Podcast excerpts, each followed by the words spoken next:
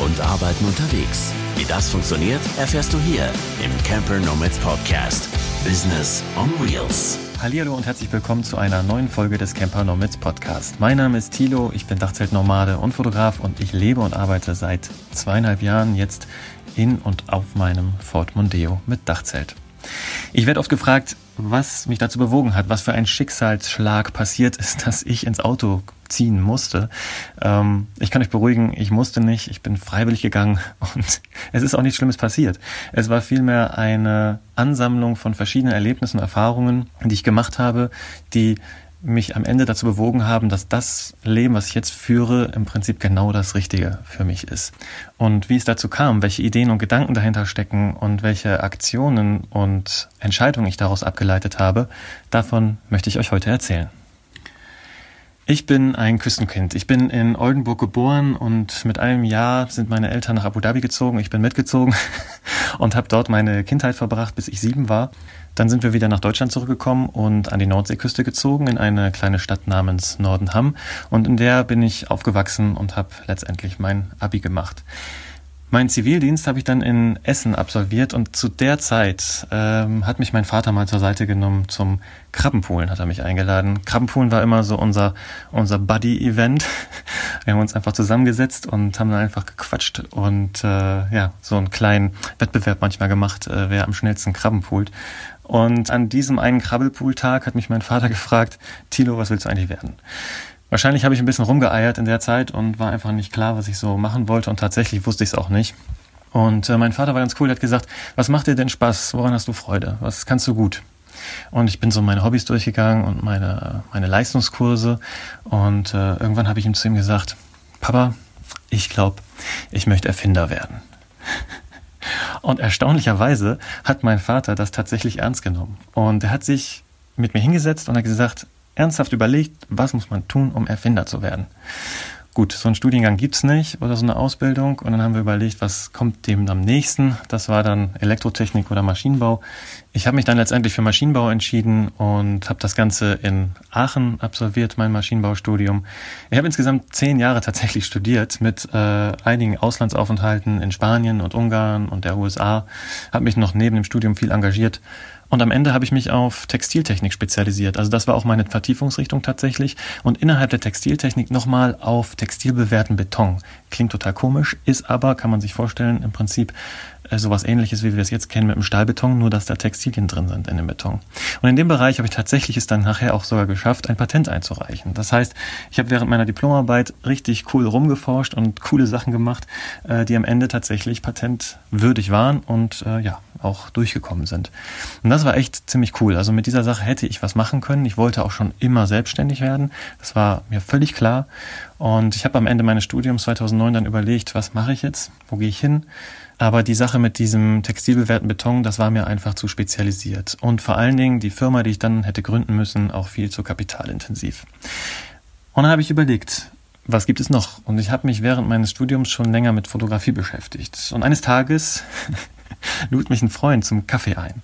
Also er lud sich bei mir ein und brachte einen Pflaumenkuchen mit und sagte zu mir, Tilo, du hast doch eine Kamera. Kannst du nicht unsere Hochzeit fotografieren? Und im Prinzip kann man sagen, dass er mich mit seinem Pflaumenkuchen bestochen hat, seine Hochzeit zu fotografieren und den Auftrag anzunehmen. Das habe ich dann tatsächlich gemacht. Und den Job habe ich anscheinend so gut gemacht, dass danach die Anfragen für Hochzeiten nicht mehr einbrachen. Also im Gegenteil, ich wurde von einer Hochzeit zur nächsten weggebucht, teilweise auch direkt von der Hochzeit, so dass die noch nicht mal ein Bild von mir gesehen hatten, aber einfach Bock darauf hatten, dass ich ihre Hochzeit fotografiere. Und ich hatte gemerkt, da gibt's Resonanz, da ist Bedarf und die Leute fahren irgendwie drauf ab auf die Bilder. Zu dem Zeitpunkt wusste ich noch gar nicht genau, was das ist.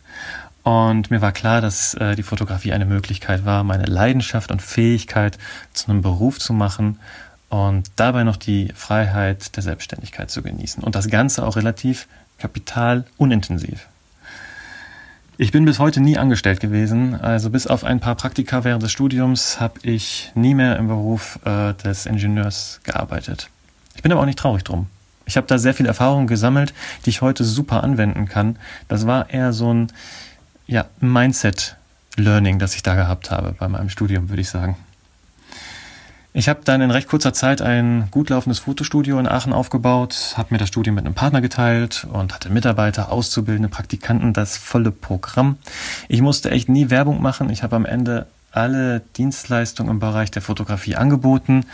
Also ohne es wirklich jemals gelernt zu haben. Ich hatte Bewerbungsbilder, Produktfotografie, Image, Werbung für kleine mittelständische Unternehmen, öffentliche Hand, kirchliche Träger und Privatkunden ohne Ende. Aber die Freiheit fehlte. Mein Terminplan war bis oben hin voll rappeldicht, also wirklich von morgens bis abends, da war keine Lücke mehr. Meine Wochenenden waren weg und äh, Feiertage gab es für mich sowieso nicht. Ich habe mir also die Nächte um die Ohren geschlagen. Ich war bis zu zwei Jahre im Voraus verplant. Das muss man sich mal reintun. Also einige haben wirklich ihre Hochzeit bis zu zwei Jahre im Voraus geplant und mussten natürlich den Fotografen auch klar machen. Das ist eine Sache, die sie relativ am Anfang und schnell äh, klar machen. Ja, und ich fühlte mich irgendwie eingesperrt in meinem eigenen Terminkalender, den ich mir selbst gemacht hatte. Und der Inhalt meines Jobs, der hat mich nicht genervt. Ich mag das total gerne zu fotografieren. Es macht mir tierisch Spaß. Aber diese vermeintlich notwendige Masse an Terminen, das war einfach äh, zu viel. Ich bezeichne die äh, Selbstständigkeit heute so als goldenen Käfig. Ja, du hast viel mehr Freiheiten als ein Angestellter, auch viel mehr Gestaltungsmöglichkeiten, aber du bist trotzdem in so einem System gefangen aus Aufträgen, aus Kundenbefriedigung, aus Terminen, Buchhaltung, Kostenapparaten. Das war mir irgendwann zu viel. Und ich hatte im Oktober 2014 ein Schlüsselerlebnis in Kroatien. Und zwar war ich da auf einem Segelturn mit meinen beiden Cousins, zwei Wochen waren wir unterwegs und wir kamen zurück, hatten das Schiff abgegeben morgens und wir mussten dann noch auf den Flieger warten, der abends dann nach Hamburg gehen sollte. Und wir saßen den ganzen Tag in einem Café auf einer langen Buhne, die ins Meer ragte. Das war total chillig, da standen ein paar Stühle, da waren ein paar Sonnenschirme aufgestellt und wir haben einfach da nur abgehangen und nichts gemacht. Und mit meinen Cousins kann man auch wirklich super gut nichts machen. Und da kam ich so ins Grübeln und ins Nachdenken. Da habe ich überlegt, wie wäre es, wenn das so weitergehen könnte? Das ist so cool wie wäre es, wenn ich nicht das ganze Jahr ackern müsste für zwei Wochen Urlaub und ich mir dann auch noch hart erkämpfen muss und auch noch freistrampeln und dann auch wirklich keinen Termin reinlegen? Es war ja total kompliziert. Sondern einfach drei Monate arbeiten, ein Monat frei. Äh, drei Monate arbeiten, zwei Monate frei. Oder sogar drei Monate arbeiten und drei Monate frei. Und für mich gab es eigentlich dann am Ende nur zwei Möglichkeiten. Entweder mehr Geld verdienen oder die Ausgaben drastisch reduzieren, um einfach mehr Freiraum zu schaffen. Und ich habe das kurz mit meinem Cousin diskutiert und äh, dann war mir klar, okay, das machst du jetzt. Du fängst jetzt an mit der Reduktion guckst deine Kosten ganz genau an, du schmeißt alles weg, was du nicht brauchst. Ich habe Buch geführt über jedes einzelne Ding, was ich ausgegeben habe. Ich habe Excel-Tabellen angelegt. Dominik hat das ja schon in seinem Podcast auch erwähnt, wie wichtig es ist, sich darüber klar zu sein, was man da so für Ausgaben hat. Und ich habe Versicherungen abgeschafft, Verträge aufgelöst. Ich habe wirklich überall geschaut, wo ist Einsparungspotenzial. Und beim Reduzieren kam mir ein Umstand zur Hilfe, der mich zunächst in eine ziemliche Krise gestürzt hatte, weil mein Partner, mit dem ich das Studio hatte, äh, mir dann plötzlich eröffnete, dass er jetzt andere und eigene Wege gehen wollte. Und gut, ich hatte jetzt noch die Kündigungsfrist von ihm, aber plötzlich stand ich vor einem großen Berg an Kosten vom Studio, das ich alleine irgendwie nicht mehr bewältigen konnte. Ich hatte dann noch versucht, das Studio zu retten zu halten äh, mit ein paar Maßnahmen, aber irgendwie habe ich gemerkt, Alter, es klappt nicht, das kriege ich nicht hin und vor allen Dingen will ich es auch nicht hinkriegen, denn es macht ja eigentlich keinen Sinn, so eine riesen Studiofläche zu bezahlen, wenn du am Ende die sowieso nicht wirklich nutzt. Und ich hatte meine Aufträge sowieso meistens draußen, ja, unterwegs. Ich war ähm, bei den Kunden vor Ort und äh, da habe ich das Studio viel, viel, viel zu selten genutzt. Und ich hätte es richtig auslasten müssen, äh, damit äh, es sich gelohnt hätte. Ich hätte mehr Termine machen müssen, mehr Mitarbeiter und das ja, wäre wieder das ganze Rad gewesen. Also habe ich dann letztendlich entschieden, mein gesamtes Fotostudio auf ein Ein-Mann-Business runterzustampfen. Und im Nachhinein bin ich richtig froh, dass das passiert ist, weil das hat mich sozusagen gezwungen, mich zu minimieren und danach zu denken, was ich wirklich brauche. Und das war wirklich ein, ein cooler ja, Schicksalsschlag, der, der was Positives bewirkt hat am Ende. Also nicht alles, was passiert, was sich negativ anfühlt am Ende, ist am Ende auch wirklich negativ, sondern manchmal stecken da auch viele Chancen drin. Und ähm, ja, ich habe dann in meine ehemaligen WG, ich hatte da schon alleine gewohnt zu dem Zeitpunkt, habe ich dann das eine Zimmer genommen, es habe es umfunktioniert zu einem Arbeitszimmer und ja, habe da Homeoffice gemacht. Und die Reduktion, die habe ich dann nicht nur auf die Finanzen angewendet und auf den Raum, in dem ich mich aufgehalten habe oder den ich genutzt habe, sondern eben auch auf das Angebotsspektrum. Das habe ich mir auch nochmal ganz genau angeguckt und untersucht. Das Problem ist nämlich bei Fotografie, so wie ich es zumindest betrieben habe, dass es nicht skalierbar ist. Ja, wenn du Auftragsfotografie machst, dann musst du immer wieder neue Zeit in jeden neuen Auftrag stecken, der dir dann wieder Geld bringt. Du könntest sowas machen wie Stockfotografie, aber da habe ich mich nie drum gekümmert und da hatte ich auch nie so richtig Lust zu. Das heißt, das war schon mal beschränkt. Dann gibt es noch eine besondere Sache bei der Fotografie, ist, die Kunden buchen dich, weil sie genau dich vor Ort haben wollen. Ja, fotografieren ist nämlich mehr als nur das Endergebnis, das Bild. Fotografieren hat auch was mit äh, Wohlfühlen zu tun, mit Spaß, mit Laune. Die Leute haben mir oft äh, wiedergespiegelt, dass sie sich besonders wohlgefühlt haben bei mir vor der Kamera. Und deswegen wollen die dich vor Ort haben. Du kannst niemand anders dahin schicken.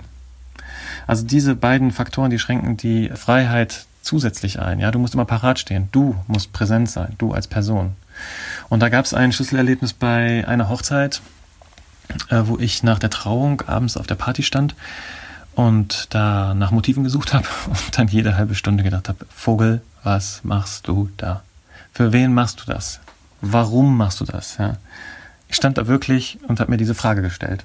Und da habe ich gemerkt, dass dieser Job, äh, so gern ich ihn auch mochte oder mag, mich ausgezehrt hat. Also nicht nur zeitlich, sondern auch mental. Ja. Ich habe gemerkt, dass ich das, was ich da mache, immer nur für andere gemacht habe und mich aufgeopfert habe, alles gegeben, Nächte durchgemacht, Feiertage, Wochenenden geopfert, 80 Stunden Wochenschichten geschoben, ja, nur um andere glücklich zu machen. Und äh, ich selbst bin dabei auf der Strecke geblieben. Und habe ich entschieden, das kann so nicht weitergehen, du musst was ändern. An dem Abend noch habe ich entschieden, keine Hochzeit mehr anzunehmen. Bis auf zwei, drei Ausnahmen habe ich auch tatsächlich seitdem keine Hochzeit mehr gemacht. Und das, obwohl mein damaliger Umsatz mit den Hochzeiten 60 Prozent meiner Einnahmen ausgemacht hat. Und ich war bereit, das alles aufzugeben, weil ich selbst damit nicht glücklich wurde. Aber das Erstaunliche ist, du schließt eine Tür und dadurch öffnet sich wieder eine neue. Das heißt, einfach weil du mehr Zeit und Freiraum hast, eröffnen sich dann wieder andere Möglichkeiten.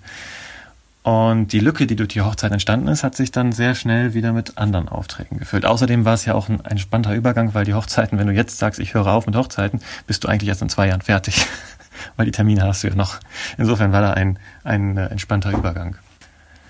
Ja, und so ging die Fokussierung und die Reduzierung äh, weiter. Also nach den Hochzeiten habe ich dann die Privatkunden komplett abgeschafft und nur noch mit Businesskunden zusammengearbeitet.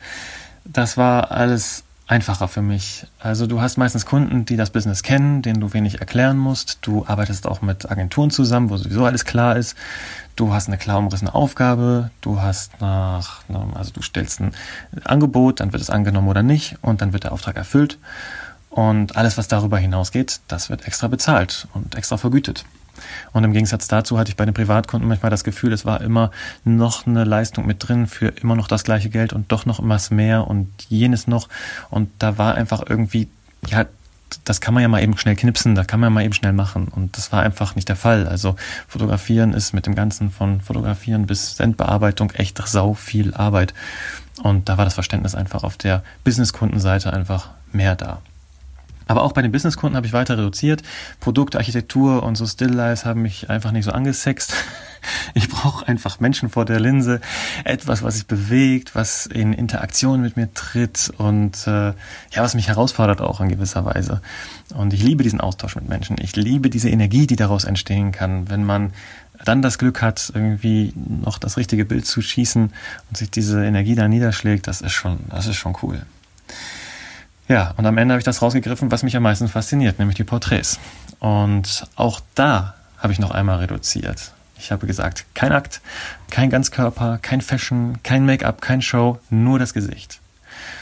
Und ich bin nach wie vor total fasziniert von Gesichtern. Gesichter sind so unglaublich vielfältig und so unglaublich ausdrucksstark. Das macht so einen Spaß, weil da so viel drinsteckt und so viele Möglichkeiten. Also ich könnte mich stundenlang in Gesichter vergraben und stundenlang fotografieren. Das macht einfach so viel Laune. Also in Gesichtern steckt echt alles drin. Ja, damit nicht genug. Bei meinem Workflow habe ich weitergemacht, bei meinem Equipment habe ich weitergemacht. Ich habe immer wieder nachgedacht, wie kann ich das noch optimieren, wie kann ich das noch verfeinern, das noch vereinfachen.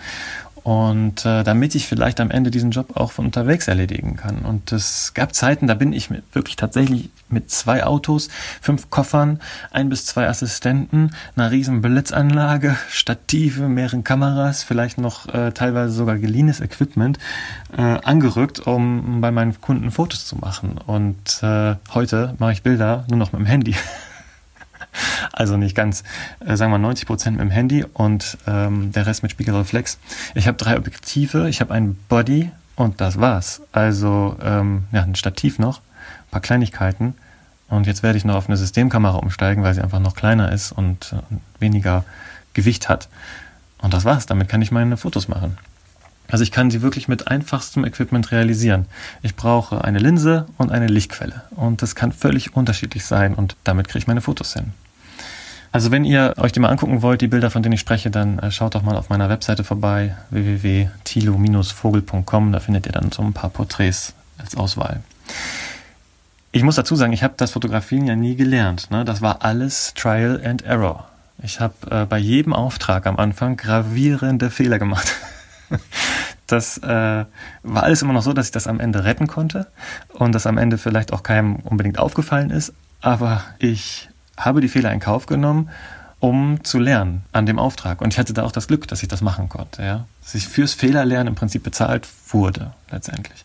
Da gab es eine Hochzeit, die habe ich damals, äh, fing die digitale Fotografie gerade an, da hatte ich eine D200, Nikon D200, ich weiß nicht, wem das was sagt, aber ich habe die ganze Hochzeit auf ISO 800 durchfotografiert. Also wer sich da ein bisschen mit auskennt und zu den Anfängen der digitalen Fotografie, war das einfach krass, ISO 800 ist viel zu körnig, das äh, sieht man, dass das wirklich rauscht, das Bild. Und ich habe einfach diese Einstellung verpeilt und fast den ganzen Tag nicht entdeckt. Aber war am Ende kein Thema, die Fotos sind gut geworden und das Brautpaar war zufrieden.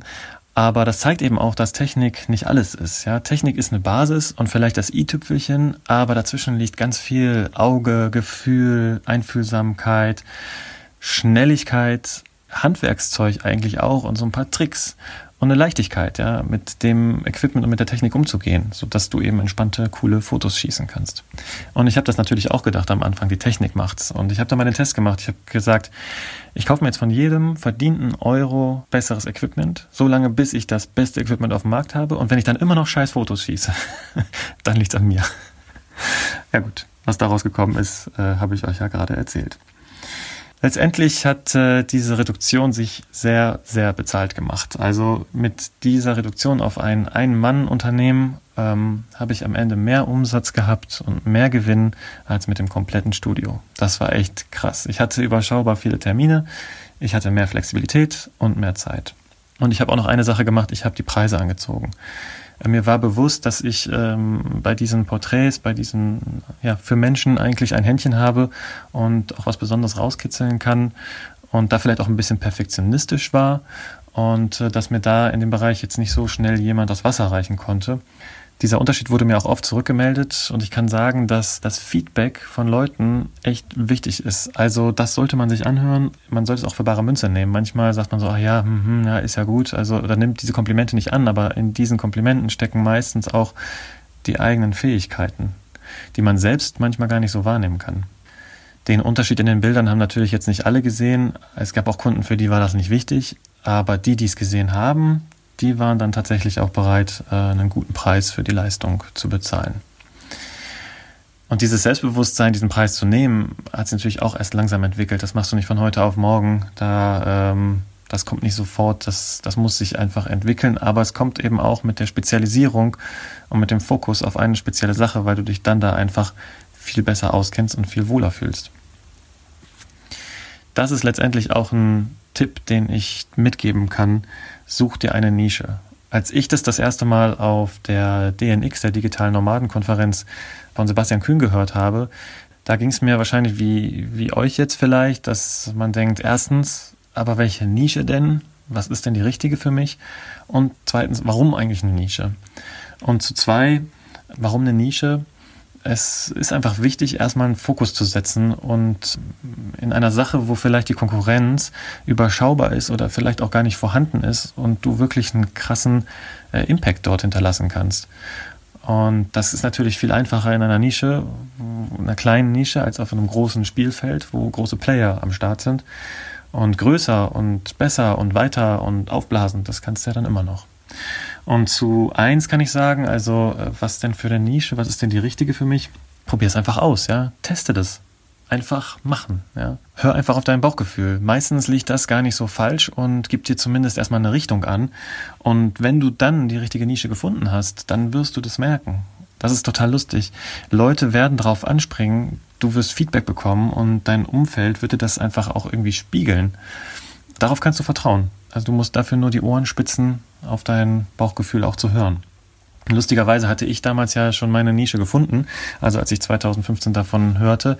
Ich habe ja mein äh, Business schon auf ein Porträt-Nische, äh, auf die Porträt-Nische angepasst und mir war gar nicht so bewusst, dass das eine super Nische ist. Also meistens liegen die Lösungen auch gar nicht so furchtbar weit weg. Man muss nicht so im Puzzlemuckel suchen, sondern das, was man gerade macht, hat meistens auch schon irgendwie irgendwas mit dieser Nische zu tun. So war das auch mit den Dachzeltnomaden. Davon erzähle ich euch aber später noch mehr. Ja, im Winter 2014 bin ich dann über die digitalen Nomaden gestolpert. Und das sind diese Menschen, äh, die mit ihrem Laptop am Strand sitzen und äh, das Arbeiten mit, den, mit dem Reisen verbinden. Und als ich dann im Netz ähm, zufällig auf einen Film gestoßen bin, der hieß Deutschland zieht aus von Thorsten Kolsch und äh, Tim Jonischkat, fand ich das Konzept von Anfang an faszinierend. Also unterwegs sein Geld verdienen, das will ich auch. Dieses flexible Arbeitskonzept, das hat mich so fasziniert, dass ich dann in den folgenden äh, Monaten mich ganz tief in die Materie eingearbeitet habe und am, ja, im Oktober 2015 dann auch ähm, auf meine erste DNX gegangen bin. Und ich weiß noch, wie ewig ich da gehadert habe, weil Ticket kostete irgendwie 300 Euro und ähm, ich wusste nicht, ob ich es machen sollte oder nicht. War auch echt teuer. Und mein lieber Freund Basti meinte dann zu mir, mach. Ich so, was? Ja, mach. Und wir haben so einen äh, Pakt, also wenn der eine sagt, man soll es machen, dann machen wir das auch, weil wir beide ein gutes Gefühl füreinander haben. Und äh, ich habe es nicht bereut. Das war wirklich richtig cool. Also ich kann da auch wirklich nur den Tipp geben, wenn ihr das Gefühl habt, irgendwas könnte euch helfen, also euer Bauch sagt wieder, ähm, diese Veranstaltung ist cool oder das Coaching könnte cool sein oder dieser Buch, dieses Buch könnte mich inspirieren oder diese Filme, dann seid bereit, da Geld für auszugeben. Das lohnt sich. Also das lohnt sich, wenn es aus dem Bauch rauskommt. Und ich war so geflasht, was da alles möglich ist. Also ich habe da einen Einblick in eine Welt erhalten, die mir vorher total nicht bewusst war. Und ich habe da liebe und nette Freunde kennengelernt, unter anderem den Joe von My Traveling Piano, den lieben Mowgli, mit dem ich ja zusammen mit Anja und Dominik jetzt dieses äh, Camper Nomads Projekt gegründet habe. Ja, das ist alles da aus der DNX letztendlich entstanden. Und für mich war aber von Anfang an klar, ich wollte kein Rucksack-Nomade sein, sondern ich wollte mein Zuhause überall mit hinnehmen können. Denn für mich bedeutet Autofahren Freiheit pur. Also ich konnte schon kaum erwarten, meinen Führerschein zu machen. Ich hatte schon äh, drei Wochen vor meinem 18. Geburtstag den Führerschein fertig und die Verknüpfung Auto und Freiheit ist bis heute geblieben. Und das merke ich besonders in solchen Situationen wie jetzt gerade, wo ich meinen Führerschein leider für einen Monat abgeben musste, weil ich zu schnell gefahren bin. Und das ist einfach, ja, ich fühle mich dann so ein bisschen eingesperrt und habe einfach dann meine Freiheit nicht mehr. Und da wünsche ich mir die bald wieder zurück. Also war für mich die Frage, wie kann ich jetzt flexibler sein mit meiner Arbeit? Wie kann ich das Reisen und das Arbeiten verbinden? Und da hatte ich ein Erlebnis in Amsterdam. Ich hatte einen Auftrag bei der holländischen Seenotrettungsgesellschaft, äh, Fotos zu machen, rauszufahren. Und das war alles total cool. Und ähm, ich mag sowieso das Meer. Ich komme ja vom Meer und ich wollte einfach noch da bleiben und die Natur genießen und entspannen und vielleicht da meine Nachbearbeitung machen, aber ich musste halt wieder zurück nach Aachen, um meine Aufträge zu machen oder um das zu finalisieren, weil mein Rechner da war und das war alles nicht so einfach. Und ich habe mir überlegt, was muss ich machen, damit ich meine Arbeit von unterwegs aus erledigen kann. Und es war klar, irgendwie musste ein Camper her. Und dann habe ich mich umgeschaut. Ich habe so viele Autos und Fahrzeuge angeguckt. Ich habe so viele Videos mir angeschaut. Ich war auf Messen, ich habe Bücher gelesen. Ah, übrigens, ich kann euch da ein Buch super empfehlen. Das ist von Ulrich Dolde. Das heißt Wohnmobile selbst ausbauen und optimieren. Und das äh, ist inzwischen in der vierten Auflage, glaube ich, erhältlich. Und ich habe das damals von wieder von Basti zum Geburtstag geschenkt bekommen. Und das war Gold wert. Also da habe ich erst gemerkt, was da überhaupt alles möglich ist. Dadurch bin ich allerdings auch auf so einen Trip gekommen mit immer größer und mit allem Schnick und Schnack. Und ich hatte damals auch in meinem Keller mir äh, mit Latten irgendwie den Grundriss hingelegt und auch halb Möbel gebaut, grob zusammengeschraubt, um das Raumgefühl für so ein Expeditionsfahrzeugkoffer irgendwie zu bekommen. Der Keller hat das mit der Höhe so gut hergegeben bis ich dann irgendwann gemerkt habe, also dass ich die ganze Zeit nur am Plan bin und, und, am Überlegen und nur konsumiert und gedacht und gewälzt und gegrübelt, aber überhaupt nichts bis zum Ende gebacken bekommen habe und äh, dass ich überhaupt nicht vorwärts gekommen bin. Ich wollte unterwegs sein. Ich wollte von unterwegs arbeiten. Also habe ich eines Tages zu mir gesagt, Vogel, fang einfach an. Nimm das, was du hast, mach mit dem, was du hast und probier einfach aus. Und wenn es nichts ist und wenn es nicht passt, dann kannst du das ja immer noch irgendwie anders machen. Also das ist auch ein Tipp, den ich gerne ähm, weitergeben möchte. Ob etwas funktioniert oder nicht, das kannst du ja nur herausfinden, wenn du es ausprobierst. Also und nicht, wenn du darüber nachdenkst oder wenn du etwas zerdenkst und dann am Ende überhaupt gar nicht mehr weißt, wo du jetzt eigentlich stehst und was du jetzt eigentlich willst und am Ende von dir selber total verwirrt bist. Da hilft es, glaube ich, einfach mal machen und ins Tun kommen. Und ich habe damals mein Ford Mondeo genommen, das ist ja das Fahrzeug, was ich immer noch habe, und habe mir überlegt, wie kann ich jetzt hier drin arbeiten? Und ich wusste, auf dem Vordersitz arbeiten, das äh, aus Erfahrung, das ist doof. Also das ist nichts für mich, also Rückbank. Okay, was muss man dafür machen? Äh, Tisch wäre geil. Ja, Tisch am Vordersitz befestigen geht wohl schlecht oder wird dann trotzdem sehr eng. Und äh, ach, warte mal, ich brauche doch gar keinen Vordersitz. Was soll der eigentlich? Also raus damit. Und dann habe ich einen Tisch installiert dort mit Item-Profilen, habe die an der Karosse befestigt. Und ähm, ja, ist super. Ich fahre sowieso hauptsächlich alleine durch die Gegend und wenn ich da mal Besuch habe, dann kann der auch super prima hinten sitzen. Und das funktioniert tadellos. Also äh, ich kann sogar auch mehr als zwei Personen transportieren, aber ist ja selten der Fall. Und der Sitz ist tatsächlich mein Lieblingssitz geworden. Also du sitzt da und hast eine geile Panoramasicht nach vorne, hast Beinfreiheit ohne Ende und äh, da kann man richtig gut chillen, sitzen, arbeiten und eben auch chauffiert werden. Und so kam dann eins zum anderen. Ich wollte den Kofferraum nutzbar machen und suchte nach einer Möglichkeit, mein äh, Schubladensystem zu fixieren. Also alte Kofferraumabdeckung raus, Schablone als Schablone genommen und dann aus USB-Platten mit Stichsäge mir was zurechtgesägt und rein. Und da ist echt einfach King, ja. Also um dieses Stauproblem zum Beispiel zu lösen, habe ich einfach im Baumarkt mir Schubladencontainer gekauft. Die habe ich für 20 Euro oder 25 Euro, keine Ahnung, da erworben, reingebastelt, also eigentlich auch nur mit vier Schrauben fixiert und alles gut. Und mittlerweile haben das auch ein paar Leute sich abgeschaut und machen das auch. Es klappt. Also weniger ist mehr. Die linke Hälfte von der Rückbank habe ich dann auch gleich mit rausgeschmissen und so hatte ich dann im Handumdrehen eine Liegefläche, die so wirklich vom Kofferraumende bis zum Fahrersitz geht. Eine Matratze dazu, eine Thermarest, selbstaufblasbare und super geiler zweiter Schlafplatz. Und ich hatte mir sogar eine Konstruktion überlegt, einen 27 Zoll iMac, also richtig diese fetten großen Dinger, im Auto zu installieren. Und das war echt eine super Konstruktion. Ich konnte den so vor mich drehen, auf Rückbank sitzen, den so vor mich drehen. Ich konnte ihn dann wieder zurückdrehen und hinter dem Fahrersitz wieder einklemmen, dass mit der während der Fahrt auch sicher ist und so. War richtig cool. Ich war richtig stolz. Aber ich habe dann echt schnell gemerkt, nee, das ist nichts das, was ich brauche. Also das war im Kopf, ja. Fotograf braucht doch einen großen äh, Bildschirm, um Bilder zu bearbeiten. Und es ist bestimmt cool, irgendwie viel Platz zu haben. Aber brauchst du das wirklich? Und Gott sei Dank kam mir dann die Technik zur Hilfe. Ich hatte nämlich zu der Zeit noch kein vernünftiges Batteriesystem an Bord. Und 300 Watt äh, Rechner ist einfach echt überdimensioniert. Und dann hat er mir auch noch Schlafplatz weggenommen hinter dem Fahrersitz. Und dann habe ich äh, entschieden, nee, fliegt raus. Und stattdessen arbeite ich heute am Laptop. Es ist absolut kein Thema. Das ist einfach echt nur Gewöhnungssache. Und für die Stromversorgung habe ich mittlerweile ein, ein Batteriesystem-Lösung mir überlegt. Also durch Zufall bin ich in einer Gruppe auf Facebook auf die ähm, autarke Wohnmobile oder die es werden wollen Gruppe gestoßen und da auf den René Mark. Und der hatte behauptet, man bräuchte nur eine Batterie. Und ich war sofort fasziniert, weil das ist außergewöhnlich gewesen. Normalerweise sagt jeder, man braucht eine zweite Batterie. Und tatsächlich, das hat funktioniert. Also ich habe am Ende eine 90 Ampere-Stunden Lithium-Ionen-Batterie in den Fußraum meines Beifahrersitzes eingebaut. Die echte Originalbatterie ist draußen. Und diese eine Batterie, die startet mein Auto und die versorgt meine Verbraucher. Und es klappt super cool. Das Geile, ich hatte diesen René nie getroffen. Ähm, ich habe das äh, ein Coaching sozusagen bekommen über WhatsApp und der Typ ist einfach der Hammer. Also wenn ihr hier eine Batterielösung sucht oder da irgendwas machen wollt, dann guckt euch den an oder kontaktiert ihn. Ähm, ich packe euch mal die Links in die Show Notes. Und wenn euch das äh, Thema mit dem Autoumbau oder interessiert, wie das Ganze aussieht bei mir, dann schaut euch doch mal bei YouTube um, bei dem Kanal der Hermanns und bei HowTube, ähm, also bei Hermann unterwegs oder HowTube, das ist Lars Wendt. Die haben jeweils ein Interview gemacht und so eine Roomtour. Da könnt ihr euch mal so einen Eindruck verschaffen, wie das, wie das so in, in echt aussieht.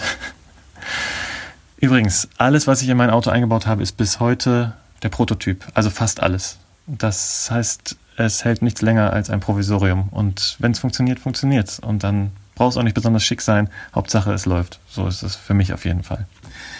Und dann kam das Dachzelt. Also eigentlich kam das noch vor dem Autoumbau.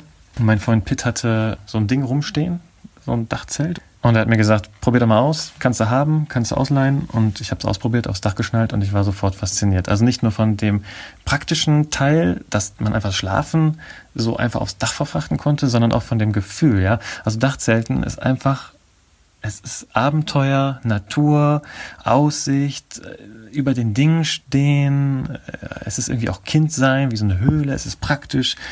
Es ist eigentlich verhältnismäßig günstig im Vergleich zu anderen Campingmöglichkeiten. Es ist kompakt, flexibel, schnell. Also es ist einfach, das ist einfach geil. Und mit dem Wagen umgebaut war mir dann klar, dass ich dann jetzt den nächsten Schritt wagen konnte und dann komplett ins Auto ziehen konnte. Ich hatte meine Gegenstände in der Wohnung auch schon reduziert. Ich hatte da auch schon alles kleiner gemacht und so weit minimiert, dass tatsächlich echt alles im, äh, in mein Auto passte, bis auf ein paar Ausnahmen, ein paar Kisten, Erinnerungen und so sind noch in einem Keller. Ansonsten ist das, was ich besitze, wirklich in meinem Auto. Und am Anfang sah das auch noch relativ voll aus, recht vollgestopft. Ich habe da noch ein Foto im Blogartikel, könnt ihr dann mal nachgucken auf campernormals.net. Übrigens, wenn euch das Thema Minimalismus weiter interessiert, dann äh, solltet ihr euch mal die ähm, Vanlust-Podcast-Folge über Minimalismus ähm, reinziehen. Das war eine Live-Aufnahme, die wir auf dem Camper Van Summit Meeting gemacht haben. Auch sehr cool geworden. Da waren echt auch sehr viele coole Ansätze zum Thema Minimalismus drin. Ja, und dann kündigte ich meine Wohnung 2016. Also, das klingt jetzt total einfach, aber in Wirklichkeit war das so, dass das wirklich ein krasser Schalter in meinem Kopf war, den ich umlegen musste, weil für mich war diese Wohnung wie ein Sicherheitsanker. Also, ich hatte da mich zehn Jahre wohlgefühlt. Ich ähm, dachte, wenn die weg ist, dann kannst du ja nicht mehr zurück. Dann bist du ja einfach, also bist du ja ohne Wohnung. Und es ist ja auch so. Andererseits wiederum nicht, weil du kannst ja immer wieder zurück. Du kannst vielleicht dann nicht in dieselbe Wohnung oder an den genau selben Platz, aber du kannst ja immer wieder in dein altes Leben zurück. Wenn du dich stationär wieder einrichten möchtest, ist ja nichts leichter als das. Dann hörst du einfach auf zu fahren. Aber ich wollte das ja nicht und ich wollte ja auch nicht meine extra Kosten mit mir rumschleppen und ähm, hatte das auch schon teilweise mal vermietet, das, äh, die Wohnung und gemerkt, das ist keine Dauerlösung für mich. Also dieser Schritt war notwendig für mich es hat auch nicht wehgetan am Ende. Es war gut. Also es fühlt sich sogar besser an. Es hat mich freier gemacht. Und einen anderen Schalter musste ich nachher auch noch umlegen. Das war auch ziemlich krass. Ich habe mich dann irgendwann auf dem Sofa eines Freundes wiedergefunden. Schlafenderweise. Und als er dann mal irgendwann die frische Wäsche in den Kleiderschrank gelegt hat und extra einen Platz frei gemacht hat und mir das ganz stolz erzählte, ich dachte, oh nee, das ist nicht das, was du wolltest. Du wolltest doch unterwegs sein und jetzt nicht ein Haus gegen das andere tauschen oder eine Steinwand gegen die andere Steinwand. Der hat es gut gemeint, der wollte mir ja nichts Böses, aber ich habe halt gemerkt, dass ich das Auto noch gar nicht so als Wohnung akzeptiert habe. Also das war für mich immer noch wie ein Fortbewegungsmittel. Und das ist es ja auch normalerweise für uns. Wir nutzen das Auto, um von A nach B zu kommen und nicht um darin zu wohnen. Und das musst du erstmal in deinem Kopf klarkriegen und den Schalter den darfst du erstmal umlegen. Und das hat äh, tatsächlich auch bei mir gedauert. Inzwischen liebe ich das. Ich bin total happy und äh, selbst wenn ich bei Freunden zu Besuch bin oder bei Familie, dann schlafe ich auf der Auffahrt auf meinem Dach oder ich suche mir ein schönes Plätzchen äh, in der Natur rundherum. Und dann bin ich erstmal ein Jahr kreuz und quer durch die Gegend gefahren. Ich habe da einfach meinem Bauchgefühl freien Lauf gelassen und geguckt, wo es mich hinbringt. Habe nette Leute kennengelernt und besucht und habe viel auch meine Einsamkeit genossen. Und dann kam irgendwann ein Punkt, wo ich äh, zufälligerweise wieder in Aachen war, auch wieder in der Wohnung im Keller, noch ein bisschen aufgeräumt habe in meinen Resten. Und da war noch ein Rechner, der Rechner, den ich halt nicht eingebaut habe ins Auto. Und dann saß ich davor und dachte, Mensch, gibt es noch mehr Leute eigentlich, die so unterwegs sind wie ich? Und dann habe ich eine Gruppe gegründet auf Facebook und habe die die Dachzeltnomaden genannt. Und die ist sowas von durch die Decke gegangen, schon am ersten Tag. Also ich, ich weiß noch wie heute, wie ich da saß im Keller und eine Mitgliedsanfrage nach der anderen kam und ich dachte, krass, interessieren sich so viele Leute für das Thema. Also ich habe festgestellt, dass ich ähm, wirklich ein bisschen äh, freaky unterwegs bin, dass viele das eher zum äh, Urlaub oder zum als Teilzeit ähm, Camping-Möglichkeit ähm, nutzen. Also nicht jetzt Vollzeit drin leben, aber ich habe auf jeden Fall viele Menschen kennengelernt, die das gleiche Lebensgefühl genauso feiern wie ich. Das war am 11. Juni 2017 und äh, jetzt nach anderthalb Jahren, noch nicht mal anderthalb Jahren, haben wir jetzt mehr als 10.000 Mitglieder in der Gruppe, die sich alle über dieses Thema austauschen, die dieses Thema einfach feiern mit den Dachzelten. Und das ist etwas Krasses. Also das hätte ich niemals gedacht, dass aus so einer fixen Idee sich so was Krasses entwickeln kann. Und das ist aber auch so ein Ding, wo ich gemerkt habe von Anfang an, da ist irgendwie Bums drin. Da ist, da, da, da kommt Feedback. Ja, du gehst mit was raus und es kommt Feedback. Und da passiert was. Und äh, das Coole war, die Gruppe war echt von Anfang an super freundlich, super nett, hilfsbereit. Es gab kein Gestänkere, kein Gemeckere, kein Dissen. Es war einfach richtig angenehm. Und ähm, direkt am Anfang wurden dann die Rufe nach einem Treffen laut, sodass wir dann im September 2017, drei Monate nach der Gruppengründung, unser erstes Treffen hatten. Das habe ich dann auch vom Rücksitzbank des Mondeus aus organisiert. Und äh, das war noch cooler, weil ich meine, die dieser Gruppenspirit, der schon in der digitalen Welt so krass war, hat sich dann komplett so in dieses in dieses reale Leben transferiert und alle waren so begeistert und so angetan und so inspiriert und die wollten dann direkt wieder ein neues Treffen und aus diesem Treffen ist letztendlich dann das Dachzeltfestival entstanden. Ja, das ist so jetzt mittlerweile ein Camp-Event für alle, die sich für Dachzelte interessieren, die eins haben oder nicht. Da gibt es Workshops und Vorträge zu Outdoor- und Reisethemen und Ausbauten, Kochthemen, Offroad-Fahren gibt's. Wir waren dieses Jahr im Mammutpark in Stadt Oldendorf. Kinder, Musikprogramm, also alles Mögliche. Und wir haben sogar eine Händlermeile vor Ort klargemacht mit Dachzeltherstellern und Zubehör. Das war so richtig, richtig, richtig fett. Und äh, da sind echt, hat all, unsere Erwartung bei weitem übertroffen. Also sind 1800 Menschen am Ende da gewesen mit Tagesgästen und, und Campern. Ähm, irgendwie 750 Fahrzeuge. Das war wirklich krass. Und alle gecampt, gechillt und gefeiert und war wirklich ein friedliches, schönes, entspanntes Festival für die ganze Familie. So kann man fast sagen. Und ja, 2019 findet das wieder statt. Wir haben jetzt gerade auch einen Termin festgelegt vom 16. bis 19. Mai. Also wenn ihr Bock habt, vorbeizuschauen, wenn euch das Thema auch interessiert, dann, dann kommt vorbei. Also äh, Ort und Zeit geben wir, nee, Zeit ist klar, aber Ort geben wir dann noch bekannt auf der Webseite dachzeltnomaden.com slash dzf für Dachzeltfestival. Also auch jeder willkommen, mit oder ohne Dachzelt, das ist alles cool. Und zusätzlich betreiben wir jetzt, ich sage wir, weil mittlerweile hat sich echt so ein schönes kleines Team zusammengefunden, die irgendwie alle Bock auf dieses Thema haben und damit beitragen wollen, einen Blog zum Thema Dachzelte. Und das war auch ein totales Nischenprodukt. Also äh, da gab es bisher gar kein Angebot. Das war einfach komplett leer an der Stelle. Das heißt, diese Informationsplattform, so eine allumfassende Informationsplattform zum Thema Dachzelte, das gab es nicht. Und der Bedarf war da, die Leute wollten sich austauschen, die wollten was zum Thema wissen, die wollten weitere Informationen. Und dann haben wir einfach diesen Blog ins Leben gerufen und äh, packen da immer wieder neuen Inhalt und Informationen rund um Dachzelte drauf. Und das ist halt so krass, auch hier wieder, es lag so nah. Ja, ich war ja schon länger mit dem Dachzelt unterwegs. Ich äh, fand das von Anfang an geil. Ich hätte auch direkt einen Blog aufmachen können. Aber erst durch die Gruppe habe ich dann erkannt, dass auch ein Bedarf da ist. Und ähm, dieser Bedarf, sich auszutauschen, sich zu informieren, äh, sich am Ende auch zu treffen und, und gemeinsame Reisen zu unternehmen, das wurde mir da erst richtig klar. Und mittlerweile entwickelt sich das Projekt zu einem, ja, kann man fast schon sagen, einem, einem zweiten Standbein neben der Fotografie. Also es nimmt auf jeden Fall sehr viel Zeit in Anspruch. Aber es macht Tiere Spaß, es fordert mich auf verschiedenen Ebenen, sehr unterschiedlichen Ebenen. Es verbindet viele meiner Leidenschaften und auch viele meiner Fähigkeiten. Und ich kann es halt eben prima von unterwegs aus auch machen. Das Ding ist ja, ich lebe das Dachzeltnomadenleben ja tatsächlich täglich. Ich weiß halt, wovon ich rede und ich stecke halt echt tief im Thema drin. Und deswegen ist es einfach auch so, so cool. Da kommt so vieles zusammen. Und was mich überrascht hat, ist, dass äh, viele das sogar als äh, Inspiration empfinden, also dieses Dachzeltleben. Also was mich tatsächlich verwundert hat, denn ich mache ja im Prinzip eigentlich auch nur das, worauf ich Bock habe, was mir Spaß macht und ich erzähle darüber. Aber äh, wahrscheinlich ist es, ich denke tatsächlich, dass es Außergewöhnliches ist und ich mache mir auch nicht so viel Gedanken, was andere darüber denken. Ich mache ich mach einfach. Ich mache einfach. so einfach machen. Und das ist auch so ein Tipp. Also ähm, mach das, was du liebst und erzähl darüber und dann entwickelt sich schon was. Es gibt so viele Möglichkeiten, sich auszudrücken. Instagram, äh, Facebook, Twitter, YouTube. Hast du nicht gesehen? Äh, die Möglichkeiten sind so groß wie nie. Und äh, du kannst einfach gucken, wie Leute darauf reagieren. Und wenn sie es geil finden, finden sie es geil. Und dann kann man da an der Stelle weiterdenken. Wie geht's weiter?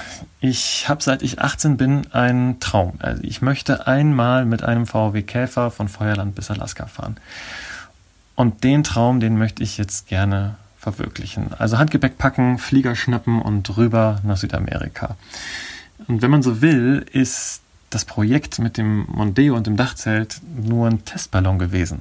Also die zweieinhalb Jahre waren einfach nur testen und gucken, ob es überhaupt funktioniert. Ob ich es überhaupt aushalte, in einem Auto zu leben, ob ich es geil finde, ob ich das will, in diesem kleinen Raum leben. Und was soll ich sagen? Es funktioniert. Es funktioniert nicht nur, es befreit und macht sogar Spaß und mich macht es auch sehr glücklich.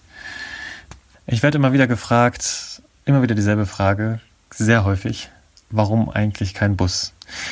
Und ich hoffe, ich konnte euch mit der heutigen Folge ein bisschen eine Antwort darauf geben, warum ich mich für das entschieden habe und freue mich, wenn ich euch ein bisschen mitnehmen konnte und vielleicht mit dem einen oder anderen Tipp oder der einen oder anderen Inspiration weiterhelfen konnte. Wenn ihr mehr wissen wollt, äh, dann meldet euch gerne. Ihr findet mich bei Facebook, bei Instagram, bei YouTube unter Vogeladventure und bei den Dachzeltnomaden das gleiche. Ähm, ansonsten würde ich sagen, wir sehen uns online oder irgendwann mal vielleicht äh, offline auf einem Treffen. Kommt in die Camper Nomads Gruppe, tauscht euch mit aus über dieses Thema Leben und Arbeiten auf der Straße. Ich finde es super spannend. Und wenn ihr Unterstützung bei der Durchführung eures eigenen Businesses on Wheels braucht, dann nehmt an der Mastermind teil. Ähm, das ist immer cool, das bringt euch immer nach vorne. Und ich, ja, freue mich, euch wiederzusehen, zu treffen und sage ganz liebe Grüße vom Dach.